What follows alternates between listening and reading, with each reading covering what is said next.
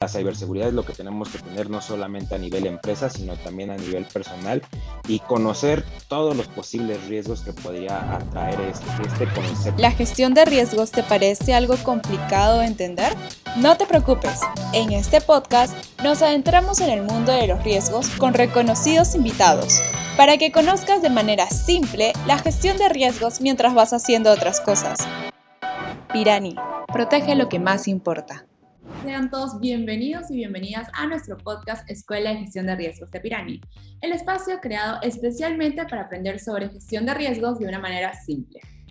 En el episodio de hoy tenemos un invitado súper especial desde México. Está con nosotros Víctor Hernández, quien es consultor senior en seguridad de información y ciberseguridad. Cuenta con más de 10 años de experiencia en gestión de seguridad de la información, hace consultoría en temas de ciberseguridad y protección de datos alineados a las mejores prácticas. Ha sido responsable del proceso de mejora continua de una empresa líder de ciberseguridad en México, siguiendo los estándares de la ISO 27001 y de la Ley Federal de Protección de Datos Personales en posesión de particulares. Con esta introducción le damos la bienvenida a Víctor. Víctor, es un gusto tenerte en este espacio. ¿Cómo estás? Hola, ¿qué tal, Nicole? Pues es un placer estar con ustedes y estar compartiendo este tipo de información, ahora sí que en México y en el resto de Latinoamérica. Gracias por estar en este espacio. Ahora sí, entremos en el tema de hoy. En este episodio vamos a estar hablando sobre la ciberseguridad y los puntos claves que necesitamos conocer para una implementación de cultura de gestión de riesgos en TI. Víctor, ¿te parece si partimos conociendo ¿Qué es la ciberseguridad?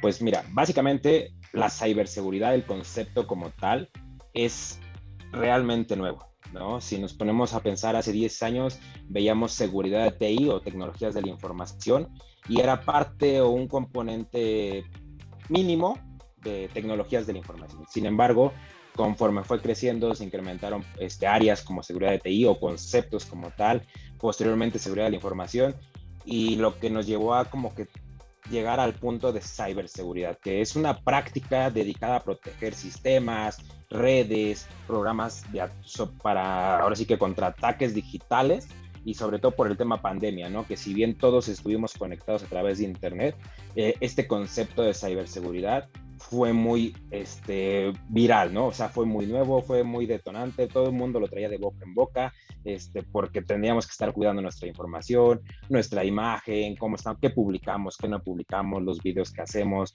tanto de forma personal como a lo mejor eh, de los que ustedes realizan. También parte de es cuidar como todas las sesiones que hacíamos, como los meets, de todas las plataformas que existen hoy en día, de que realmente no exista algún tipo de, de, persona que esté espiando lo que estamos diciendo. ¿Por qué? Porque muchas de esas sesiones pues se trataron comités, sesiones o tomas de, o tomas de decisiones de grandes empresas, ¿no?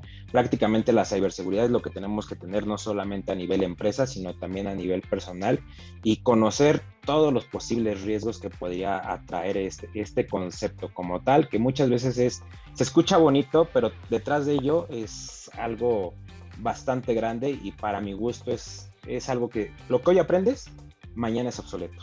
Y tienes que volverlo a estudiarlo, tienes que volverlo a analizar y así como crece la tecnología, crecen los ataques, crecen este, todo tipo de riesgos y hay que estar como que siempre a la vanguardia de cualquier tema de este tipo, ¿no? Víctor, ¿podríamos hacer una diferencia entre lo que es la ciberseguridad con la seguridad de la información? Porque muchas veces creo que estos dos conceptos se tienden a asociar como algo similar. De hecho, ah, ahora sí que te puedo decir que hace 3, 4 años yo veía empresas en donde era el área de seguridad de tecnologías de información, el área de seguridad de la información y hasta ahí, ¿no?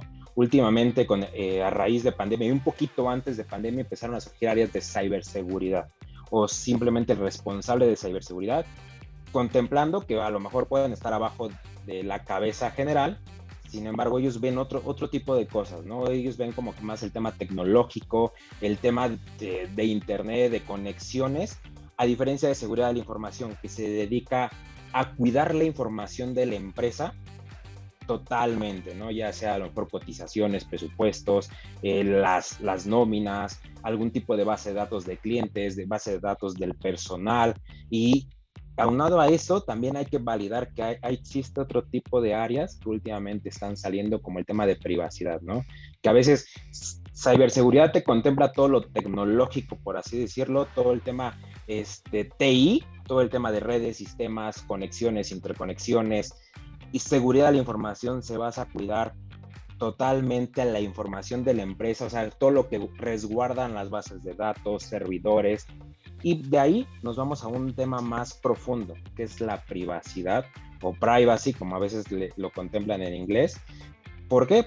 Porque a lo mejor la información cuida todo un documento, pero ese documento puede contener o no contener datos personales, que si bien en México en el mundo creo que es lo más importante, el dato, nuestro nombre, por ejemplo, Nicole Alcocer, puede existir solamente una Nicole Alcocer y a lo mejor con tu nombre pueden crear ciertos ciertos puntos o vectores de ataque o inclusive ataques dirigidos hacia tu persona o crear homónimos, ¿no? O sea, crear, falsificar tu nombre y solicitar algún tipo de préstamo, crédito o hacer alguna actividad ilícita, ¿no? Que eso es lo que se refiere a privacidad y si nos vemos como un poquito de seguridad por capas, eh, primera estaría ciberseguridad, posteriormente seguridad de la información y hasta abajo la privacidad, que si lo vemos con un triángulo invertido, el tema de privacidad, si lo quitamos de toda esa de toda esa estructura, pues se cae totalmente el negocio, ¿no? Porque cuántas empresas no han sido multadas o han sido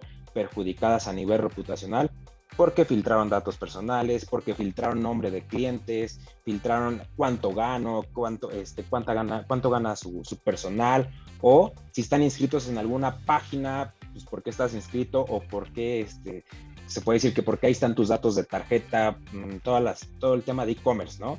una filtración de datos personales en este tipo de empresas, está tu tarjeta, está tu nombre, está tu dirección y ya con eso puedes generar cualquier tipo de ataque hacia tu persona directamente o haciendo un tipo de fraude externo, ¿no? O a terceros, por así decirlo. Entiendo, entonces por lo que tú me estás contando, primero una organización tendría que establecer bien la privacidad de sus datos para después pasar por una seguridad de la información y por último tener una ciberseguridad. Es correcto, sobre todo conocer dónde están fluyendo datos personales. Digo, en México sé que existe la Ley Federal de Protección de Datos, en Europa lo rige GDPR, el Reglamento General de Datos Personales, en Colombia sé que existen ciertas circulares, en Argentina sé que existen ciertas actas para cuidar el, el dato personal, y así en cada uno de los países, por ejemplo, la ley de California, que a pesar de que está en Estados Unidos, tiene una ley específica para la protección de datos personales en California. Hay leyes muy específicas como IPA, que se resguarda datos personales de niños o de salud. Entonces, creo que ese es el punto central de todo este, de todo este mundo tecnológico, ¿no? Porque si, si bien no le brindamos un, un cuidado robusto al dato personal, la información que estarías cuidando, resguardando, pues puede tener los mismos controles deficientes que tendríamos que robustecer, ¿no? Ya si nos vamos del dato personal a la información, a cuidarla como tal, o lo que contempla dentro de algunos marcos o estándares normativas y regulaciones nacionales e internacionales, es yo quiero cuidar la información independientemente de qué tipo de información esté contemplada dentro de, de, esa base de datos, servidores o aplicación, ¿no? Que puede ser por medio de políticas, procesos, procedimientos, este, segregar responsabilidades, conocer los roles y responsabilidades de quién va a tener acceso, quién no va a tener acceso a esa información, clasificar la información de acuerdo al, interés del negocio, de la organización o de la empresa. Y posteriormente, ya que tengo conocimiento de dónde está esa información, qué tipo de información es, qué tanta afectación puedo tener, este, no solamente decir una multa, sino también puedo tener daños al negocio de forma reputacional o legal, Ahora sí, voy a implementar controles, bueno, habilitadores tecnológicos, que es donde voy a mandar llamar la ciberseguridad, ¿no? Eh, de todo este mundo de ciberseguridad, eh, hasta el último reporte me quedé que había más de 56 tipos de tecnologías de seguridad para resguardar todo el tema de seguridad de la información. Entre tecnologías para cuidar este, dispositivos móviles, laptops, este, todo el tema de seguridad perimetral, seguridad de base de datos, seguridad de, ser, de servidores. Y de cada uno de estos tres puntos hay diferentes este, perfiles o escalas o cierta segregación en cuestión de las herramientas, que es un abanico tremendo, ¿no? Y que tendríamos que validar cuál es el adecuado al negocio de acuerdo a cómo yo gestiono la información o mis datos personales. porque si bien hoy en día muchas de las empresas este, sin querer adquieren nuestros datos personales, ¿no? Una e-commerce, tú metes tus datos personales. Vas a entrar a trabajar a una empresa, te, ahora sí que te piden tus datos personales y ahora sí que tienen que saber qué cuidados tienen o qué cuidado o qué, o qué uso le pueden dar o cómo almacenar ese tipo de, de, dato personal. Y ya si damos el salto a asegurar la información, yo como director de empresa, pues tengo que cuidar mis objetivos estratégicos, tengo que cuidar que, que el presupuesto no, no se vaya más allá de, de, lo contemplado y cómo lo voy a cuidar, pues ahora sí que va a saber dónde está almacenada esa información. Porque también hay un punto muy importante, ¿no? Que hay empresas, por ejemplo, estas refresqueras transnacionales, que una lanza una publicidad que va a, ser va a regalar un carrito, la otra va a, va a regalar una camioneta, ¿no?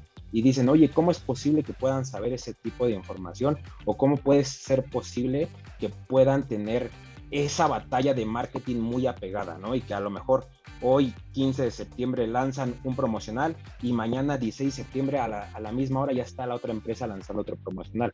Es porque a lo mejor una filtración de información que, a lo, que alguien estuvo divulgando o a lo mejor hay, ya tocamos unos temas más sensibles que es como el ciberespionaje, que cómo es posible que una marca lance esto y la siguiente en días o en cuestión de segundos ya esté publicando otro tipo de competencia, ¿no? Entonces creo que es es, esa parte de seguridad de la información con ciberseguridad debe estar muy cuidada, ¿no? Y si nos vamos al punto central o al foco objetivo de esto es las personas, ¿no? Porque pues sí tendrás una inversión de infraestructura tecnológica tremenda, procesos, políticas muy robustas, estrictas, pero pues nunca está de más la persona que agarra el celular y toma una foto al, documento, ¿no? O, que simplemente esté grabando la sesión o que esté con el micrófono y lo esté mandando por otro, por otro medio o por otro canal de, chat, ¿no? Claro. Eh, tú mencionabas que hay como más de 56 herramientas para ciberseguridad. Es una locura todo lo que existe ahora. Bueno, obviamente con, como estamos, en el mundo en el que vivimos ahora. No sé si podemos mencionar alguna de las principales o algunas de las que las organizaciones que quieren empezar a implementar ciberseguridad. Creo que, que la principal, y creo que ya es un facility en todas las organizaciones, es el firewall, ¿no? El firewall perimetral, que a lo mejor es la primera capa de seguridad que, que hace cuando yo empecé a trabajar en esto de seguridad decía, no, es que hay diferentes tipos, este, tienes que buscar eh, cuál es el adecuado y posteriormente inclusive llegó el Next Generation Firewall que, que a lo mejor también hacía funciones de, de, de, inyectar el paquete y validar qué tipo de información está fluyendo dentro del firewall más que bloquear y, y dar el acceso, ¿no? Y posteriormente salieron otros que es como los famosos UTM, que es prácticamente un firewall con diferentes aplicaciones de seguridad que no solamente va a ser la función mínima de un firewall, sino a lo mejor va a ser un, un, data loss prevention perimetral o un antivirus perimetral, o a lo mejor contiene ciertos add-on para cuidar la, una aplicación web, que obviamente ese podría estar más diseñado para empresas pequeñitas, ¿de acuerdo? Y también tendríamos que analizar qué tipo de empresa es para saber qué tipo de, de firewall voy a poner o qué, o qué nivel de firewall voy a poner. Posteriormente creo que todas las empresas, este, el tema del antivirus, ¿no?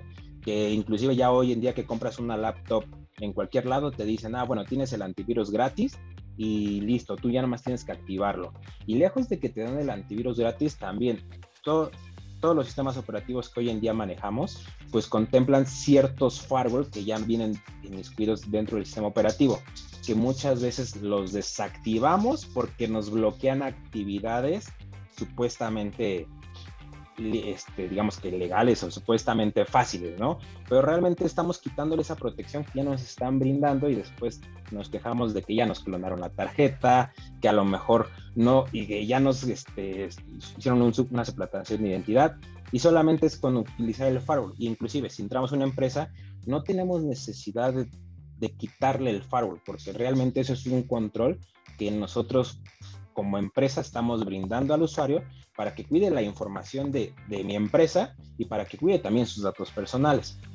Y posteriormente creo que otra, otra herramienta muy, este, que ya está hasta solicitada por normas internacionales o estándares, que es el, el CIEM, ¿no? Este, que prácticamente es el correlacionador de eventos para de ahí llegue, toda la concentración. Es decir, si yo prendo mi computadora a las 6 de la mañana, le va a llegar ese log o esa información a ese correlacionador de eventos que Víctor se conectó a las 6 de, la mañana y, inclusive a lo mejor accedió a una base de datos a las 6.1, a las 6.3, este, hizo un movimiento dentro de la base de datos y a las 6.5 este, pasó por el firewall porque mandó esa información, no sé, a lo mejor a un cliente o mandó la información a una persona indebida y eso es lo que nos permite, ¿no? Yo como lo contemplo es prácticamente el circuito cerrado de televisión, que es el CIEM. Nos puede validar si una persona entra, si en dónde está la persona, qué hace, qué movimientos hizo, si se movió de forma horizontal o vertical y posteriormente hasta qué momento terminó esa, eh, esa información, ¿no? Pero como también, como todo circuito cerrado de televisión, si yo no tengo una cámara en un lugar, pues nunca voy a saber qué hizo esta persona en ese lugar. Lo mismo lo trasladamos al correlacionador de eventos. Si yo no puedo este, mandar los logs o mandarle información a mi correlacionador eventos de algún tipo de aplicación o algún tipo de habilitador tecnológico de los que existen, pues yo nunca voy a saber si la persona, voy a tener un punto ciego dentro de mi organización y no voy a saber si la persona entró a la aplicación, porque a lo mejor no, no la tengo dentro de mi SIEM y por ende, pues no voy a saber qué hizo dentro. Sin embargo, sé que hizo una actividad sospechosa o anómala que no tengo visibilidad. Por eso muchas veces cuando se, se este tipo de tecnologías, siempre se consideran como activos o infraestructura crítica de mete primero lo crítico y posteriormente ya vamos metiendo cualquier tipo de tecnología, sea de seguridad o de sistemas, para saber cuál es el caminito que hizo la persona dentro de, todo este mundo de, tecnologías de la información dentro de la empresa, ¿no? Entonces, tenemos tres herramientas que básicamente deberíamos de tener dentro de nuestras organizaciones, el firewall, el antivirus y el SIEM. Es correcto, digo, ahorita ya existen miles de herramientas y inclusive ya, hay muchas personas que el antivirus lo gestionan como un IDR o MDR, que son diferentes tipos de tecnologías o que cuidan, este, que por ejemplo son más que nada herramientas de detección y respuesta, management detection eh, request, perdón, y creo que ya son tecnologías que son adecuadas para empresas transnacionales o empresas muy grandes. Yo no le voy a, meter una herramienta muy grande a una organización pequeña, sea una pyme. ¿Por qué? una no va a tener la, inversión o no va a tener el capital para adquirirla. Y muchas veces ese capital es a lo mejor lo que la empresa factura anualmente, ¿no? Y eso ha pasado y lo he visto y digo, no, pues tampoco vas a adecuar una tecnología tremenda a una empresa pequeña de cinco o seis personas. Siempre hay que buscar el tema de costo-beneficio y, y sobre todo para ver que realmente me sirva porque pues soy cinco personas en la empresa y hay empresas hoy en día que cinco personas que facturan de millones de dólares, pero dices, ok, tengo que buscar el esquema de seguridad correcto, un traje a la medida, porque muchas veces como consultores o como comerciales he visto de que ven, por vender le venden, ahora sí que como decimos en México, las perlas de la Virgen, cuando realmente no necesitaba eso, necesitaba a lo mejor nada más una simple pluma y listo. ¿no? O sea, no necesitabas tanto como para tener un, nivel de seguridad aceptable. Hay veces que se pueden mitigar cualquier tipo de riesgos tecnológico o de seguridad con, una, con un control documental, sea una política o un proceso, o delimitar accesos. Simplemente con yo, de, yo decirte, Nicola Alcocer, tú firmas aquí de que estás aceptando de que no tienes, no deberías tener acceso a WhatsApp dentro de tu portátil de trabajo. Ya si tú, lo, si tú accedes y por alguna razón hay algún tipo de filtración de datos o un incidente de seguridad, pues el riesgo es para ti, no para la empresa, porque yo te hice el conocimiento de, esa política y proceso. Hay veces que transmitir la política o el proceso tiene que tener por consecuencia, si no cumples, algún acta administrativa o algún, alguna amonestación. Y hay amonestaciones desde, desde temas de, oye, es el primer llamado de atención y al segundo vemos qué medidas tomamos, ¿no? Hasta medidas que me ha tocado ver en empresas donde, ¿saben qué? Todo el área que no cumplió con la política documental, los, invitan a, a, renunciar, ¿no? Por no decir que los liquidan completamente, porque no siguieron una simple política o proceso, ¿no? Y no solamente este tema de política y procesos son apegados a seguridad de la información, sino simple, hay, veces que existen políticas sobre el uso adecuado de las instalaciones en donde también ha aplicado de que a lo mejor por estar ingiriendo bebidas alcohólicas, pues los corren. Eso mismo debería aplicar para temas de seguridad de la información. No, no cumples algo y sabías la consecuencia y firmaste tú de eso, de conocimiento de la política, ni modo. Ahora sí que, bye. O sea, los, los liquidan como tal, ¿no? Y a veces eso puede pesar si tú ya quieres buscar un trabajo a futuro y creo que a veces, creo que a veces el, el punto principal es generar un proceso y una política muy robusta y estricta antes de meter cualquier tipo de habilitador tecnológico, ¿no? Ya el habilitador tecnológico como tal, y como yo lo contemplo, es, habilita es un habilitador de un control, más no un control puro, ¿no?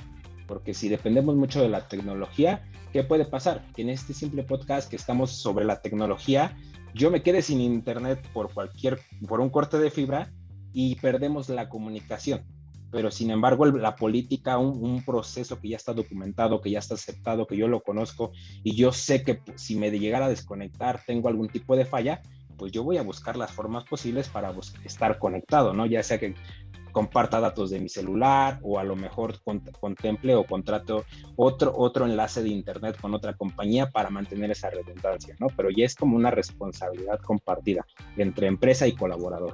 Entonces, eh, por lo que te estoy entendiendo, siempre un punto antes de, empezar con nuestra ciberseguridad tendríamos que establecer cuáles son las políticas, procedimientos, procesos que vamos a tener, que la organización lo conozca y ese es un tema que quiero tocar después dentro de nuestra entrevista. Algo que me, gustó que estabas mencionando era tener la solución a la medida según eh, tu capacidad como organización. Entonces, ¿me puedas decir alguna recomendación para las pymes sobre el uso de la tecnología en ciberseguridad? Ok, sí, sin problemas. Mira, en ese aspecto, cuando, nos ha cuando me ha tocado o me ha enfrentado con empresas small business o pymes como tal, hay que validar qué normativa, regulación te aplica, ¿no? A lo mejor eh, una fintech, a veces es considerada como pyme porque es una empresa pequeña, bueno, aquí en México, este, de acuerdo al, número de colaboradores. Quiero validar qué, qué te aplica, o sea, ok, resguardas datos personales de clientes, tengo que buscar la normativa aplicable de tu país y del país en donde vas a estar dando servicios. Listo, ya la tengo. Este, ¿Vas a generar dinero? Ah, bueno, dentro de cada país existen legislaciones para todo el tema de transacciones y tengo que ver qué requisitos te piden en cuestión de seguridad de la información o ciberseguridad para hacer el resguardo. Ya que tengo todas esas normativas, regulaciones, estándares, también es válido preguntarle, tu organización pymes, ¿conoces, tienes dentro de este mundo de, seguridad, conoces algún framework del cual tú hagas uso o quisieras hacer uso para implementar algún tipo de tecnología, ya si me dice que no, nosotros buscamos la mejor práctica posible para robustecer este framework de seguridad de la información o de ciberseguridad y de ahí validar qué me aplica y qué no me aplica de acuerdo al negocio. Empiezo a validar que a lo mejor nos piden 35 controles, bueno, más bien la norma está este, basada en 256 controles y realmente haciendo un cotejo entre lo que hace la organización y contra lo que voy a hacer, solamente me pueden aplicar 10 en uno de los, en mejor de los casos, ¿no? Y en esos días a lo mejor me pide que tenga una estructura de seguridad, una política de seguridad, un, un firewall perimetral y un antivirus. Con, esas, con esos cuatro elementos ya podría yo implementar algo a la medida de la organización.